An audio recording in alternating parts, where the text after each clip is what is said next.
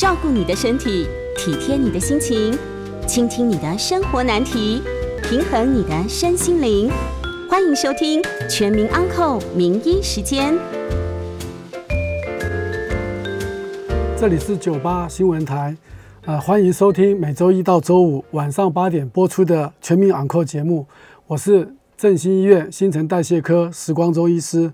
今天的节目同步在九八新闻台 YouTube 频道同步直播，欢迎听众朋友到聊天室询问相关的问题。我们也将在半点过后接听大家的 call in，欢迎听众朋友打电话进来。我们 call in 的专线是零二八三六九三三九八零二八三六九三三九八。呃，我们今天要讨论的题目最主要就是说，我想讲两个哈糖尿病的病人来跟大家分享，然后也把一些正确的卫教知识传达给我们所有的听众朋友。首先呢，我就先介绍第一个个案好了。那第一个个案是一位十三岁的小妹妹，她的体型略为肥胖。那她到急诊室最主要来的目的就是说，她的右臀啊有长了一颗呃化脓的一个脓包。直径大小大概有三到五公分这么大，然后呢，已经疼痛了好几天，吃抗生素似乎也未见啊很好的一个疗效，所以呢，因为疼痛难耐，而且又有点轻度的发烧，所以就送到我们急诊室来了。那在急诊室呢，都会做一些啊所谓的常规检查，包括抽血来检查白血球、血小板。还有血糖、电解质、肝功能、肾功能啊，这些等等，好，甚至也会加验小便，甚至也会做上这个所谓的心电图，或是检查一下胸部的 X 光片等等。那这位小朋友呢，抽血检查出来的结果是白血球比较高，大概有将近一万七左右。那另外来讲的话，他又有轻度的一个发烧，血糖大概就是高达六百左右，非常的高，而且目前啊看起来也并没有酮酸中毒的一个现象。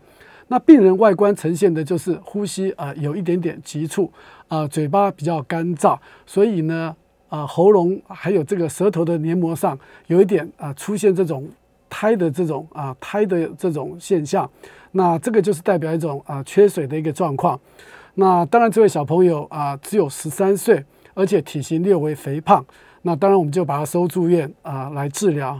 那诊断就是血糖啊太高了，然后呢需要啊接受胰岛素的一个注射。然后这位小妹妹呢啊体型比较微胖。那家里面来讲的话，只有祖父好有这个糖尿病，那父母亲目前都还没有糖尿病。那兄弟姐妹呢也没有血糖的问题，所以当我们这位小朋友知道自己有了糖尿病的时候，心情非常的沮丧，一直该问说：“我是不是一辈子都要打胰岛素？”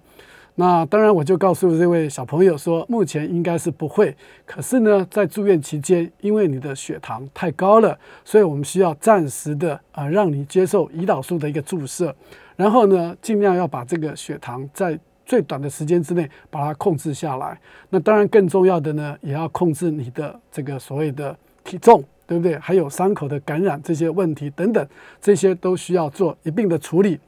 那收住院之后呢，再抽血检查，发现这个小妹妹不只有血糖的问题，其实她的胆固醇跟三酸甘油酯啊也偏高了，那尿酸呢也在正常的一个上限。所以呢，换句话说，这位十三岁的小妹妹，好，因为啊，臀部长了一个大的脓包，然后才意外的发现血糖上升了。经过住院抽血检查，发现他的糖化血色素高达十二点五，哈，非常的高。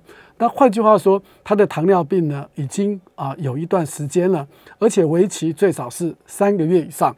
那随后我再仔细的问询问这位小妹妹，最近呢，你会不会觉得啊口干？呃，舌燥，哈，小便多，然后体重有减轻的一个现象。诶，他说：“医师，你怎么都知道呢？”他说：“我有啊，我有这个症状，大概有一个礼拜到两个礼拜了。我只觉得我非常的口渴，好，所以呢，我又去喝了一些饮料，而且呢，我也蛮喜欢吃炸鸡的，所以呢，也吃了很多的这个炸鸡啊，来这个解馋。”好，所以呢，没想到血糖一下就飙到这么高了。好，他也承认了有这种所谓啊糖尿病的所谓三多一少的严重现象。好，那经过啊几天胰岛素的注射之后，然后也帮他在伤口做了一些所谓伤口的一个组织的一个培养，发现呢，他长到的是一个非常致命的一个所谓的葡萄呃金黄色的葡萄球菌。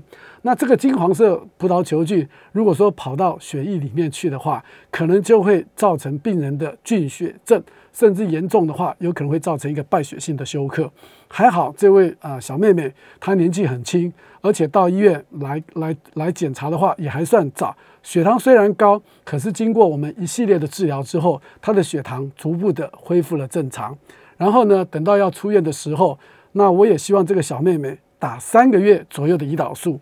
那小妹妹当然不是很愿意啦，因为还要学打针嘛，而且不只要学会打胰岛素、学打针之外，还要学测验血糖、量血糖。好，一天肯定要量好几次的血糖啊，类似啊这些平常糖尿病病人就应该需要做的工作。所以呢，我们护理师跟卫教师也非常的啊有耐心的啊教导他如何的监测自己的血糖。如何来控制自己的血糖，甚至来如何的这个来解释这个血糖为什么会增加的一个原因？那换句话说，这位小妹妹住院之后，我们给了她一系列的一个胃教的一个处置。那不止如此，我们同样的也给她会诊啊眼科医生，看看有没有因为糖尿病的关系造成视网膜方面的问题。同样的，我们有帮她收集了。小便来检查，看看有没有尿蛋白的一个情况出现，同时也会诊了一下妇产科。虽然他十三岁未婚，可是我们还是会请妇产科，呃，看一下它的这个所谓的外生殖器的地方是不是有一些霉菌的感染。的一些现象，所以呢，也帮他做了一个超音波，发现这位小妹妹她有严重的脂肪肝。好，那换句话说，减重对我们这位小妹妹而言的话，就非常非常的迫切了。那当然，出院之后，胰岛素的剂量用的量并不算太高，我们也给了她一些口服的降血糖的药，结果就是她欢欢喜喜、高高兴兴的出院，然后呢，每个月会按时到我的门诊来报道。然后经过大概半年到一年之后的追踪呢，那这位小妹妹也改变了她的所谓的饮食习惯，炸鸡也变得比较不吃了，反而取而代之的是吃了很多的呃蔬菜或是一些比较低热量的一些食物。然后呢，她也稍微呃体重降了两三公斤左右。那当然经过半年之后，她的血糖逐步的也都恢复了正常，糖化血色素也慢慢的降到六点五左右。到最后呢，我们就停止。胰岛素的注射之外，也停止所有的口服抗糖尿病药。然后呢，这位小妹妹因为治疗上来讲，她也蛮开心的。经过了半年的治疗之后，她完全的脱离了药物的治疗，而接受了我们所谓的正确或是健康的生活形态来控制她的糖尿病。呃，从此之后，她每年都会寄一张卡片给我，写说呃这段时间我对她一个亲切的一个照顾。那我们为什么要讲这个例子呢？重点不外乎有几个。第一个就是说，大家都觉得糖尿病的病人可能都是老年人的专利，其实不然。你即使是一个年轻的青少年，体型是属于肥胖的，甚至再加上有家族遗传的。这个都有可能是糖尿病的候选人。那当然，我们这位小小妹妹已经不但是候选人，而且已经是真正成为糖尿病的病人了。这是第一点要跟大家说明的。那第二个呢？糖尿病当然除了遗传之外，也跟饮食有关。因为我们这位小妹妹比较胖，那再加上她的胆固醇、三酸甘油脂，啊也都稍微的偏高，尿酸也在正常的范围内的一个上限，血压虽然还是正常的。好，那眼睛啊没有视网膜的问题，也没有这个所谓的肾病变，没有所谓的蛋白尿。好，那换句话说，这个是一个初期糖尿病的一个病人。这时候呢，只要我们能够给予积极加强胰岛素的注射，那这位。啊，小妹妹当然就可以完全的脱离胰岛素，甚至就是说连药到最后都不用吃了。所以第二个的重要的观念就是告诉大家，只要你能够接受医师的好好的治疗跟教育，基本上来讲，糖尿病是可以啊完全恢复的。这个是第二点要跟大家分享的。然后第三个，当然对医生最有兴趣的就是找出为什么血糖突然飙高的一个原因。那当然，我们这位小妹妹她有了糖尿病，她自己不知道，对不对？这些所谓的多吃、多喝、多尿的症状，基本上都已经有了，而且瘦了好几公斤。那这个就是一个糖尿病很严重的一些症状。好，那当然抽血也确诊了，他就是一个呃新新诊断的一个糖尿病。好，那像这种病人其实为数是不少的。好，那甚至啊血糖介于正常跟糖尿病之间的病人，我们就是所谓的糖尿病前期。那这类的病人比事实上来讲，比已经有糖尿病的啊人数上来讲，比例上来讲的话，可能。更多一些些，好，所以我们就是要透过啊正确的饮食的习惯，好，还有跟运动来讲，来控制这个自己的一个血糖。那我们的门诊病人里面来讲，十个人里面大概有一个病人他是糖尿病，可是他不需要吃药，也不需要打针，他只要好好做他的饮食控制跟运动的一个治疗跟培养的话，基本上来讲就可以完全的不用吃药。这个是第三个告诉大家的。然后第四个呢，最重要就是说，你透过了。严格的一个饮食的控制，透过了营养师的指导，然后也透过了对药物的一些认识。那当然，糖尿病的卫教也是非常的重要。然后再加上我们所谓的团队，哈，所谓的糖尿病团队，也就是里面包括了医师、护理师、营养师、卫教师，还有一些社工。因为他十三岁嘛，所以我们也会请社工来多了解他的一些啊。心理的一个情况，好，都需要这些人，大家彼此互相的帮忙，才能够把这位小妹妹的血糖控制得很好。好，这个是第四个要跟大家所宣导的。然后第五个呢，得到糖尿病啊之后，其实不用害怕，越年轻得到的糖尿病，虽然你会震惊的。觉得哇，糖尿病怎么这么小就得到了？那事实上来讲，越年轻或是越胖的病人得到糖尿病之后，你只要能够好好控制你的饮食跟习惯来讲的话，糖尿病基本上来讲是可以不药而愈的哈。那讲到这个地方，呃，我相信现在暑假呃也慢慢的快到了。那等一下呢，我就举一个暑假可能。经常大家所会啊碰到的个案，再来跟大家做一些分享。那目前来讲，这位小妹妹好也非常的呃开心，她也很愿意的拨控呢，利用寒暑假的时间到拨控来当我们医院的一个小小的一个志工。那这个就是她对我们医院的一种回馈。好，那事实上来讲，我们不止帮助了病人，那病人彼此之间呃也可以去帮助其他的病友。这样子的话，那这种糖尿病的病人的话，大家都会觉得都是一家人。那换句话说，对得到糖尿病的病人而言来讲的话，他也就没有什么好害怕怕的。哎，其实你可以发现，周遭附近的朋友们很多都是有糖尿病的，哈，这个病人在，特别是一些小朋友。那目前呢，小朋友得到糖尿病的机会，在我们以前传统的观念里面都认为。哎，他可能是第一型的糖尿病的病人，他需要一辈子打胰岛素。其实不然，现在啊，小朋友得到糖尿病，第二型糖尿病的病人远比我们传统的认为第一型糖尿病的病人要高出，而且高出很多倍。那当然造成啊这么多的啊小朋友啊年轻型的糖尿病的病人来讲，除了遗传之外，饮食是最大的元凶。它不只跟饮食有关，而且它也会合并很多其他的问题，包括了胆固醇啊、血糖哈。尿酸啊，还有三酸甘油脂，甚至脂肪肝啊，这些等等。那换句话说，糖尿病是一个比较复杂的一个疾病，包含的啊影响的器官大概从头到脚都会有哈。所以呢，我第一个啊，我们在第一个阶段里面，我就先举这个啊年轻型的个案来跟大家做一个分享。呃，如果说听众朋友大家有兴趣的话，或是自己本身家里面就有这种啊病友的话，我们非常的欢迎。等一下在半点之后，欢迎你随时啊打电话进来，或是到我们的聊天室啊留言来询问一些呃相关的问题。那目前来讲，我们就先休息一下，广告过后，我们继续再回到全民昂扣的节目。呃，欢迎回到九八新闻台全民昂阔的节目，我是振兴医院新陈代谢科时光中医师。那我们在第二个单元里面呢，我想跟大家分享一个很因为夏天即将到来，而且有可能哈大家很容易发生的一个状况。那这个分享的一个案例就是说，有一位七十八岁的老爷爷。好，我应该叫他大哥了哈，应该不太不太能叫他爷爷了哈，应该他年纪虽然比我长，可是我们应该叫他，我们有一位七十八岁的大哥，好，不是老爷爷。然后呢，到血糖来的时候就昏迷了。那当然，病人来到急诊室的第一件事情。我们一定会先量他的呃体温啦、心跳啦、血压这些等等。那当然呢，我们医护人员更重要的就是会问他的这个病史。只要昏迷的病人一来急诊室的话，我们第一个就问的说：哎，他以前有没有糖尿病？呃，很多人如果说没有的话，我们就会想说，哎，往其他的方面去讲、去考虑。好，第一个就是问有没有糖尿病。为什么要先问有没有糖尿病？因为很多病人他可能是低血糖来的。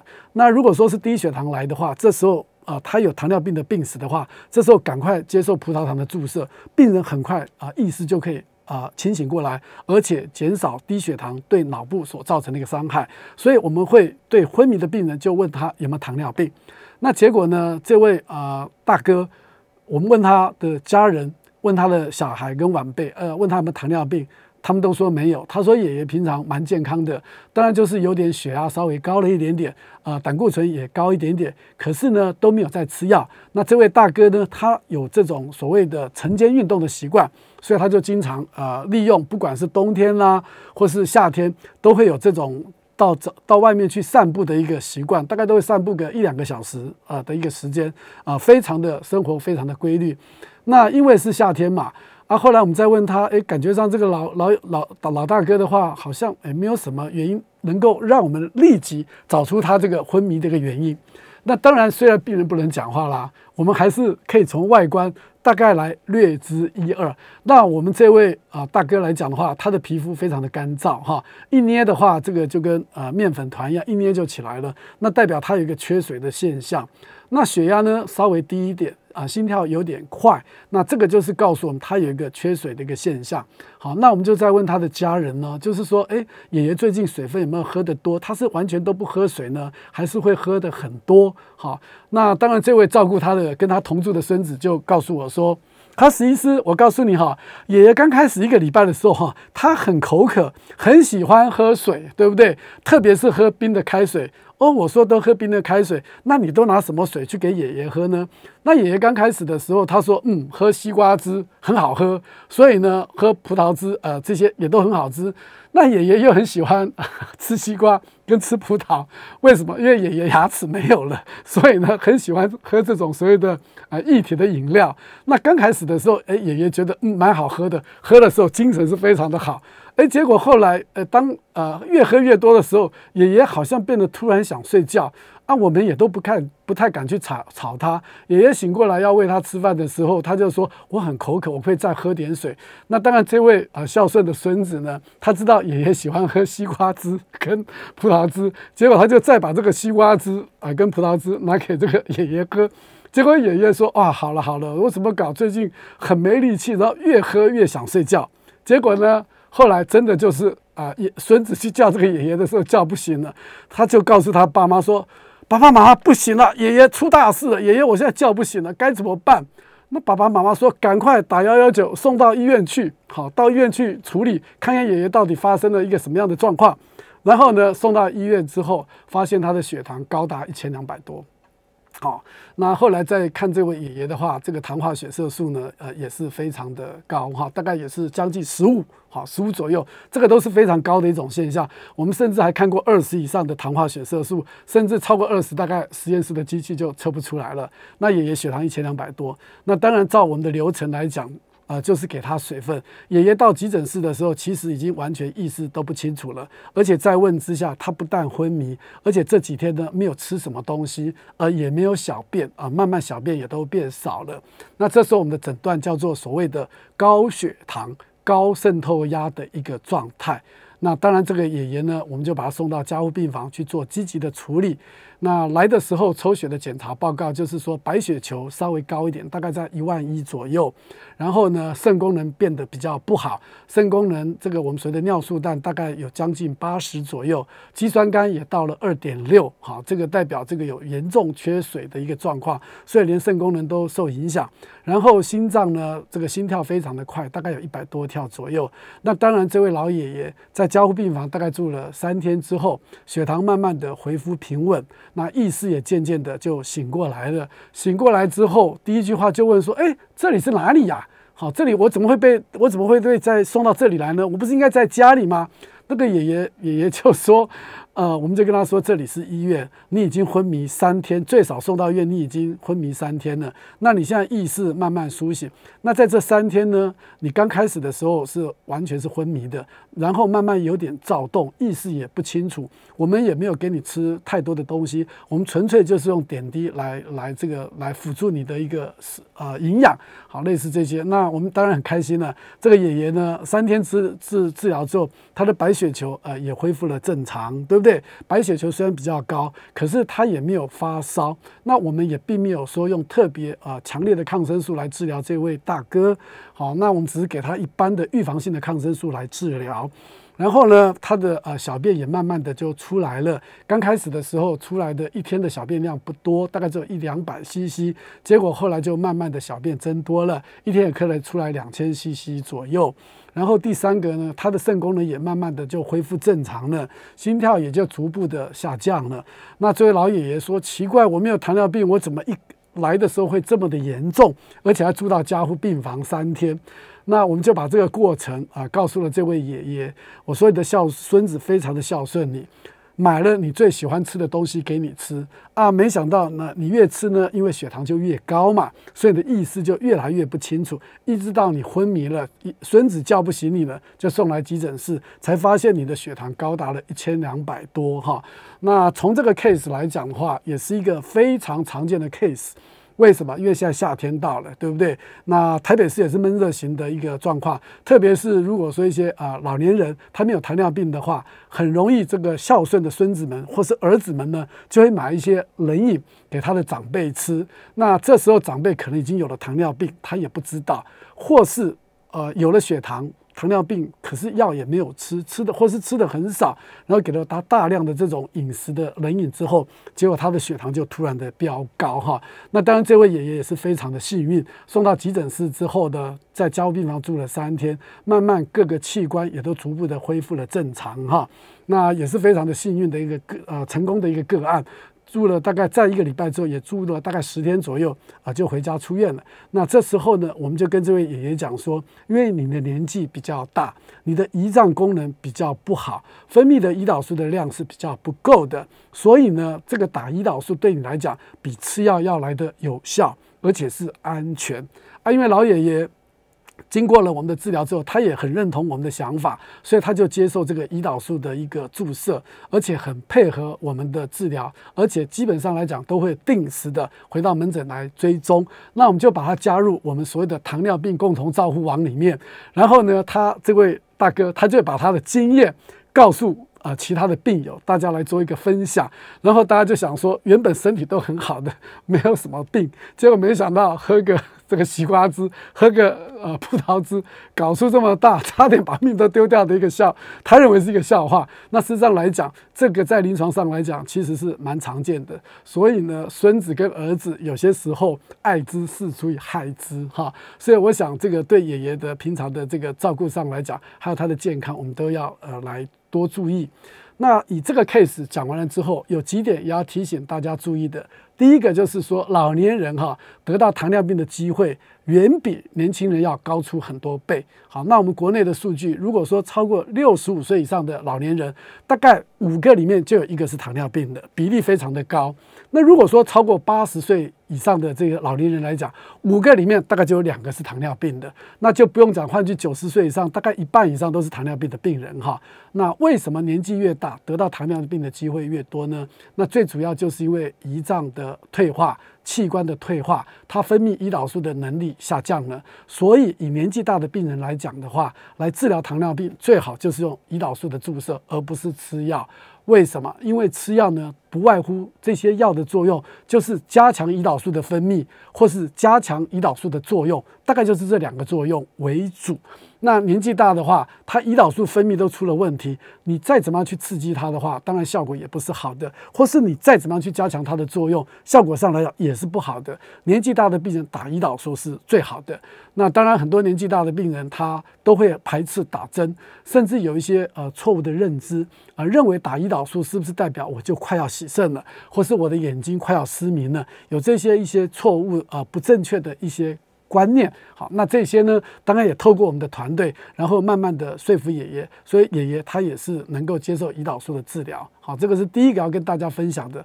然后第二个就是所谓胖的这个，他爷爷年纪大，他比较瘦，瘦的病人来讲，打胰岛素是比较有效的。那刚刚就像我们举的第一个小朋友的例子，他是属于胖的，其实胖的打胰岛素的效果并。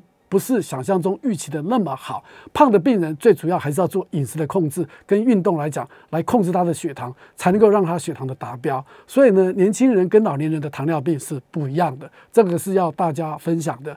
然后第三个呢，就是身为我们的家属哈，我们应该对糖尿病来讲，也要多多少少有一些认识，因为现在糖尿病已经几乎是一种国病了。好，那媒体呢，或是很多的网络，或是很多的书籍，都会啊提到糖尿病的一些相关卫教。的知识，那自己对这些糖尿病相关的卫教知识或多或少也要去摄取一些，或是多关心一些，因为这些东西可能你随时可以用得到，甚至还可以救人一命。好，所以说我想呢，我们啊。可以从各种的管道来得到一些对糖尿病的一个认识哈。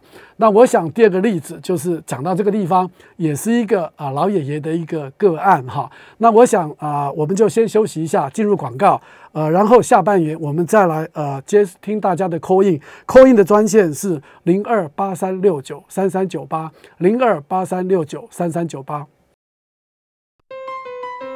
欢迎回到九八新闻台全民昂扣的节目，我是振兴医院新陈代谢科时光周医师。接下来我们就开始接接受听众朋友的 call in 电话，call in 的专线是零二八三六九三三九八零二八三六九三三九八。呃，第一位啊，刘先生，请说。呃，石大夫你好，我是刘继之先生，我是你的病人哈，我是跟问医生有三个问题，第一个问题是说我本身有做过心导管哈。然后，然后做个五年前做的，那医生跟我讲，我的寿命只有大概只有十年。那我自己容自己容易身体呢容易紧张，那我在家里呢在动的时候会比较会有心悸，那静态的时候比较少。那要那我现在身体要怎么样保养？这是第一个问题。那第二个问题就是说我有糖尿病已经有二十五年了，那我我大概两年呢，大概大概我的副睾丸。呃，在小便的时候就容易发炎，那是抗生素。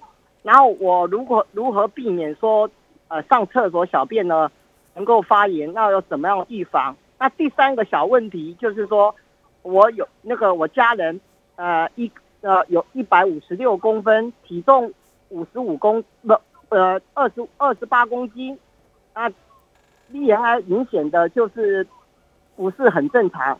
那这样子是要看什么科？然后怎么吃也也也不会胖，是这样子。请问十一石大夫，谢谢。OK，好，我们这位刘先生问的三个问题哈，第一个他做过呃心导管啊，糖尿病二十五年哈。那基本上来讲的话，做过心导管的病人啊，再加上有糖尿病的话，他的呃生命是比别人短一些些的哈。不过当然，我想呃刘先生你也不要气馁，这个我们不是算命先哈，我们任何一个医师都无法去判断一个病人他真正能够活多久哈。我们所根据的不外乎就是教科书的一些统计的资料，所以在这种情况下呃可以活多久，可以活多久，我想这个东西都不是呃绝对的。那当然最重要就是说，还是你的生活作息要正常。你刚刚你提到的就是。说你很紧张啊，类似这些哈，有点这个比较紧张一点。不过我想你应该要尽量的想办法放轻松。那只要天底下的这个事情哈，再大的事情总是有老天爷帮我们顶着。那只要有关医疗的问题呢，好，你就随时可以请问我们。你也可以回去呃，请问一下呃，帮你做心导管的医师。重点就是说你要改变你的生活形态，要稍微的放轻松，不要那么的久。这个是第一个。那第二个就是说呃，糖尿病的病人经常会有副睾呃膀胱。发炎的一个状况，甚至有副睾丸或者睾丸发炎这些等等。那其实糖尿病的病人不止这个生殖器会比较容易发炎，其实任何的部位它发炎的机会都比一般没有糖尿病要来得高哈。因为糖尿病的病人来讲，他的抵抗力是比较薄弱的，因为他的 T 淋巴细胞哈。的这个抵抗力是比较不好的，所以它比较容易受到呃外来细菌或是外来病毒的一些攻击，然后甚至造成呃致病。那以刘先生来讲，你的症状哈在女性是特别多哈，所以我刚刚有在呃前面有提到，虽然是这位十三岁的小妹妹，我们还是帮她会诊妇产科，最主要就是看看有没有一些会阴部的感染。那男生来讲，当然可能生殖器也是会有一些感染的一个现象。那这个最主要的原因就是因为糖分嘛蓄积在你的膀胱里面，好那。膀胱里面有糖，那就是变成一个细菌很好的一个培养皿，那就很容易滋生细菌，甚至还会滋生霉菌。那在这种情况下来讲，你当然就比较容易得到感染。所以糖尿病的病人得到泌尿道的感染，远比没有糖尿病的病人要来得多哈，而且女性要更为常见。那至于说你说该怎么样预防呢？那当然第一个就是说尽量的多喝水啊，还要去运动啊，运动完之后喝大量的水就可以把。啊，膀胱里面的这个糖分给减少，好，因为你运动过，血糖下降了，那膀胱里面的糖分当然就比较啊不容易去蓄积。那当然第三呃要注意的就是说个人的呃卫生习惯，好，比如说如果说你经常流汗的话，可能衣服啊湿掉，就经常的要要去呃换洗这个衣物哈。那当然自己平常方面也要做一些身体检查，洗澡的时候也要检查自己呃平常没有注意到的部位，看看是不是有一些红肿热痛的这些发炎的一个症状，好，这是第二个问题。然后第三个问题。也就是说体重过轻的一个状况。那如果说病人小于十八岁的话，我是建议你到小儿科去看。那如果说是他已经是成年人的话，体重又过轻的话，不妨可以到我们新陈代谢科来就诊。为什么？因为体重过轻最常见的三个病，第一个就是糖尿病。然后第二个就是甲状腺亢进，然后第三个可能就是所谓恶性肿瘤的部分，这三个是最常见的，那也都跟啊新陈代谢科有关系的。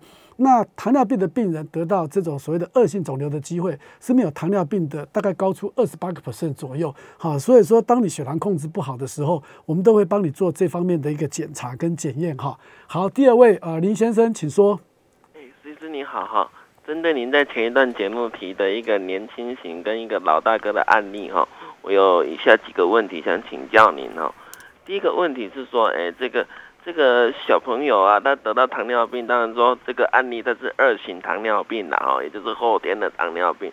那如果是一型的糖尿病呢，就是这个先天性的疾病的话，他会拖到像十三岁才有症状跑出来吗？还是？在更小的时候，可能就有三多一少的症状给我们做提醒哈。然后第二个问题是有关这个啊比较年长的人的这个问题哦。我们都知道哈，夏天到了，口渴谁不会？很多 很多人都口渴啊。啊，到底我这个口渴呢，是糖尿病所引起的口渴，还是我水分喝的不够多，还是我汗流的过多？这个肾脏科的医师常常都要提醒我们补充水分啊，那我们到底要怎么自己去做注意呢？然后最后一个问题是说哈，哎，我们这个年长者昏倒的人很常见呐，那到底这昏倒是血管的问题造成的昏倒呢，还是血糖造成的昏倒呢？很多人没有检查，谁知道他有没有糖尿病？那是不是是血糖所造成的昏倒？在昏倒前有没有一些？临床的症状可以告诉我们说：“哎呦，这个人血糖可能开始出现波动，要赶快送他去医院做紧急的处置。”以上是我的问题，我在现场收听，谢谢。好，林先生，你问的真是非常的专业哈。那第一个问题就是第一型糖尿病的病人，的确大部分都是年轻的，而且这些年轻的糖尿病病人，你去追究的话，基本上没有家族遗传史。好，换句话说，他的父母亲可能都没有糖尿病的一个状况。那不像第二型糖尿病的病人，一问可能家里面都有家族遗传，这个就是一个很重要的差别。这个是第一个。那第二个就是说哈，像这种第一型他来的话哈，大部分都是以酮酸中毒的方式。来呈现，它是很快的，因为是啊，最主要是我们胰脏分泌胰岛素的这些胰岛小细胞的话，它受到病毒的一些攻击，所以造成它在短时间之内大量的给它破坏掉，或是一些自体免疫方面的问题，哈，把它给。短时间之内就大量的破坏，所以他之前可能几天前没有症状，他可以一下子就会有症状出来了。那当然，如果说是属于第一型的小朋友的话，他的是比较不好的。我们健保局也有给他发这个重大伤病卡，而且每个月可以给他一百张的试纸，希望他每天能够在家测量一个血糖。那因为第一型糖尿病的病人，他大概就是要终身打胰岛素来治疗他的血糖。那第二型糖尿病病人的话，其实你可以透过饮食控制，可以达到完全不要吃药的一个状况。当然到最后的话，呃，得到糖尿病比较久，或是有其他的相关疾病、肾病变啊这些等等，哈，可能才需要打这个胰岛素。所以它的治疗比较多元，选择性是比较多的。那病人的生活也比较品质来得好。所以这第一型跟第二型来讲的话是不太一样的。那我刚在节目中有提到，现在第二型比例。的糖尿病的这些小朋友的话，比第一型要来得多，而且已经高出六倍了哈。那最主要就是跟饮食的西化、跟肥胖这些是有关系的。而且他的这种年轻型的第二型糖尿病，跟这种年长型的第二型糖尿病所呈现的状况都是一样的，同样有可能有尿酸过高的问题、脂肪肝的问题、胆固醇的问题啊，这些等等，肥胖的问题这些都是有的。所以这种啊属于第二型的这种年轻小朋友，我们就叫做所谓的啊。这个早发的一个现象，哈，所谓的这个慢性病的一个年轻化的一个状况，这是你第一个问题。那第二个问题就是说啊，老年人这个有没有一些症啊，有一些喝水啦这些等等，其实要区分哈，也不会太困难。如果说是啊糖尿病的病人口渴，你可能会喝大量的水，可是呢，你会越来会体重可能会慢慢的丧失，而且它也是同样的在。一个礼拜或是数天之内，体重可能会掉个一两公斤。那如果说我们运动的，对不对？运动的排汗流水，基本上哈，你只要水喝了，你的体重大概都是正常的。即使你运动过后。运动前、运动后，你只要测量体重差个一两公斤，你只要喝个水，大概体重就补回来了。所以没有糖尿病的病人是因为运动而造成水分的流失，他的体重是不太容易下降的。那如果说是，而且他的小便也不会太多，因为他水分不够，所以你喝进去了之后，他的水小便不会很多。可是糖尿病的病人，他不但口渴，水要喝的很多，他的小便也是非常的多，然后再加上他会瘦下来。所以说这个在区别上来讲的话，不会算太困难。那再加上可以询问一下有没有所谓的家族。遗传史，如果说有的话，那在鉴别上来讲就更加的容易。然后第三个就更专业了哈啊，昏倒的原因哈。那一般来讲哈，当然我们这个作为医疗人员的，我们在病史的询问上来讲就是非常的重要了哈，而且可以显示出你的一种功力了啦哈。那如果说我们就举个例子来讲，哎，病人好好的，早上还好。都好好的，突然一下子就意识不清了，对不对？这时候我们会考虑到会不会有中风的问题，或者心血管的问题？哈，为什么？因为这种只要属于重要器官的这种休克，那这个都是会要命的。好，那说突然一边呃嘴巴歪了不能讲话了哈，这个可能就突然的、突然的就要考虑到。啊，中风的问题，或是心肌梗塞方面的问题。那如果说糖尿病，哈，刚刚这个例子讲的就是说，它大概是缓慢、慢慢的进行，慢慢，它不会一下子说，哎，早上好，哎，突然一下子就不行了。从我们那段病史来讲，这个孙子很孝顺，给爷爷喝了很多的这个。啊，西瓜汁跟这个葡萄汁，它是比较缓慢的哈，所以说从我们病史的询问，大概很快的就可以找到他昏倒的原因可能是哪一种。好，那我想这个需要呃专业医师的判断。那当然更重要就是啊病史的一个询问，然后再加上我们可能会帮他抽血啦，或是做一些检验，好来来告诉我们他到底是属于哪一方面的问题。那因为要找到了问题之后，我们才会比较容易的。啊，来来，这个来处理他的问题哈。那潘小姐，呃，请说。好，那我们先休息一下，进入一段广告。广告之后，呃，广告回来之后再继续继续接受大家的 call in。call in 的专线是零二八三六九三三九八零二八三六九三三九八。欢迎回到呃九八新闻台全民 Uncle，我是呃振兴医院新陈代谢科时光中医师。接下来继续接受听众朋友的 call in 电话，call in 专线是零二八三六九三三九八零二八三六九三三九八，潘小姐，请说。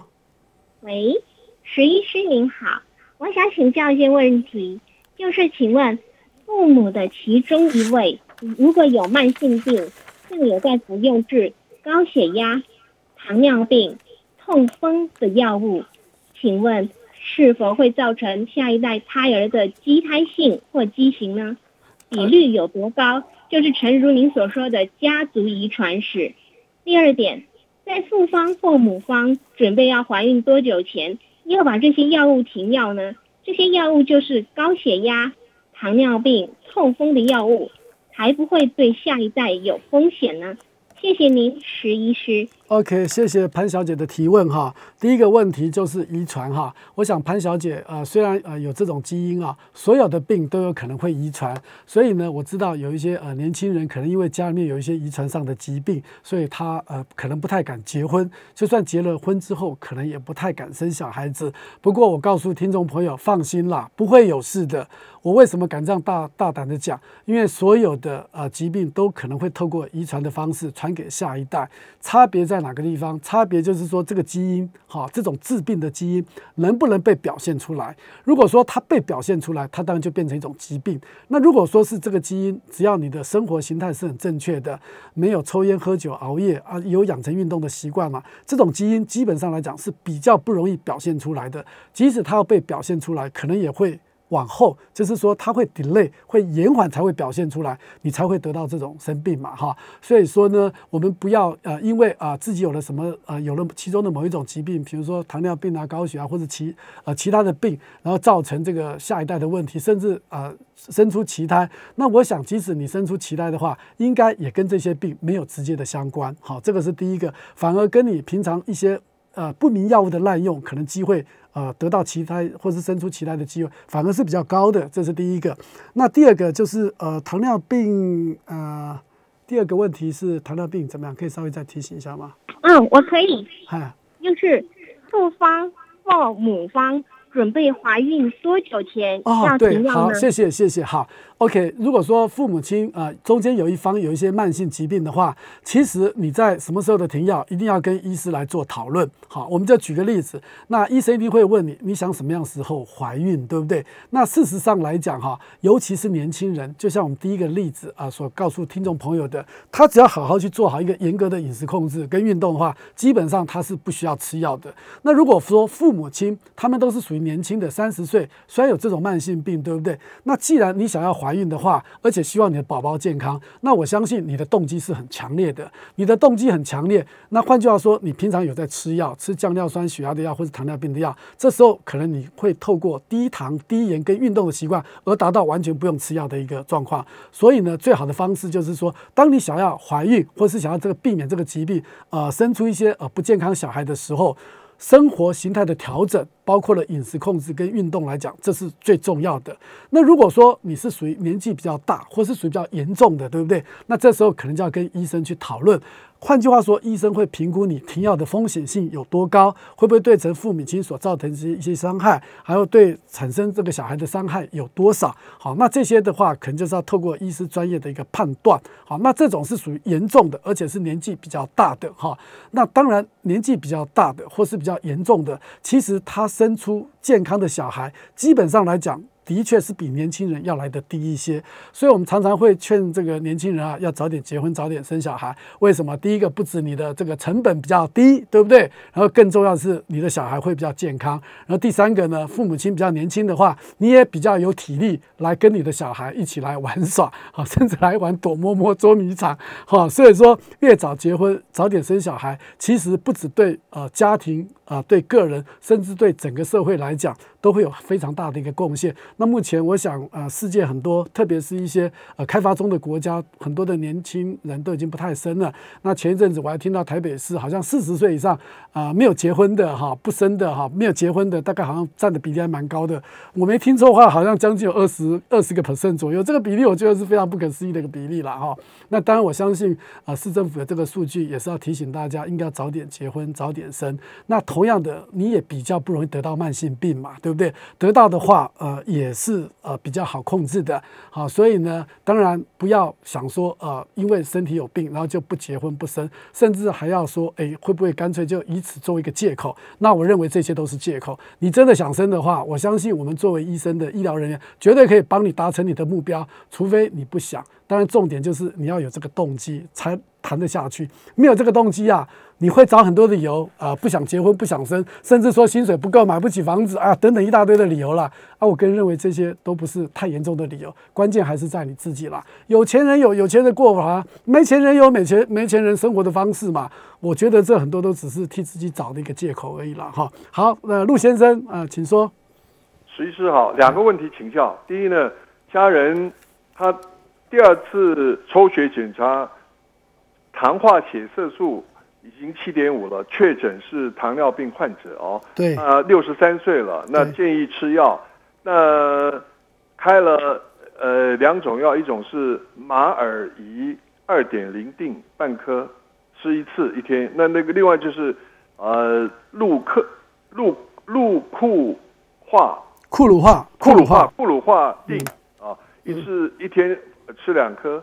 那请问您这个，因为您刚有提，他刚才开始吃一个礼拜，好、那是我您刚有讲过说年纪大了最好这个这个用胰岛素来打胰岛素来控制。那是不是说我第一个一个问题就是说，是不是说下次回诊的时候哦，如果说这个有进步，那当然 OK 嘛。如果说没有进步，是不是可以跟医生探讨，告诉他胰岛打胰岛素，跟他沟通？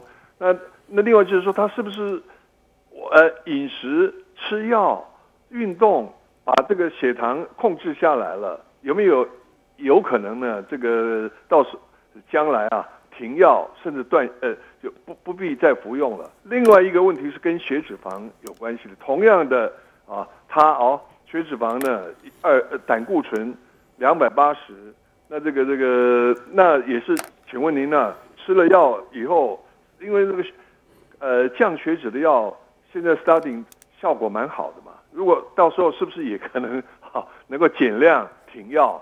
谢谢，就是这个两个问题，血好糖跟血脂，谢谢。好，那第一个啊，六十三岁，糖化血色素七点五啊，早点打胰岛素。其实哈，有很多的呃研究文献都告诉我们，其实早点打胰岛素来讲，对病人是好的。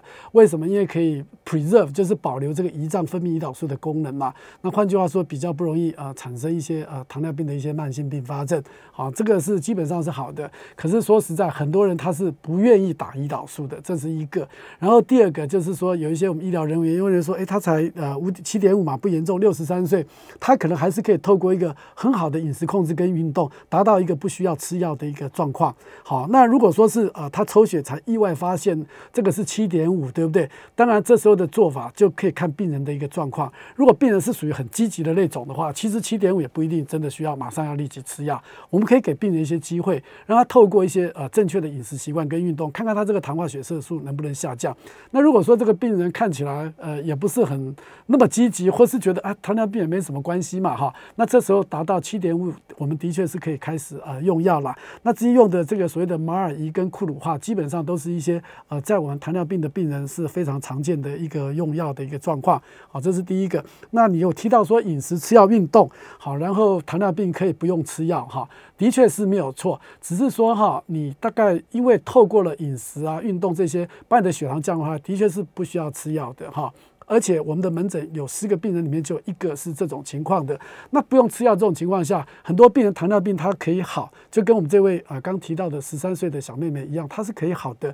可是呢，好归好，可是他必须要终身做一个饮食的控制跟运动的一个习惯，否则当你一不做饮食控制、不运动的时候，你的血糖可能还是会慢慢的逐步的一个上升哈，还是会的哈。所以这点要特别提醒听众朋友，认为你现在没有糖尿病，不是代表啊，或是已经痊愈了，不是说代表你以后完全不会再有糖尿病。其实你复发的机会还是蛮高的。当然，重点就是说我们要强调就是饮食控制跟运动的一个重要性，这是第二个。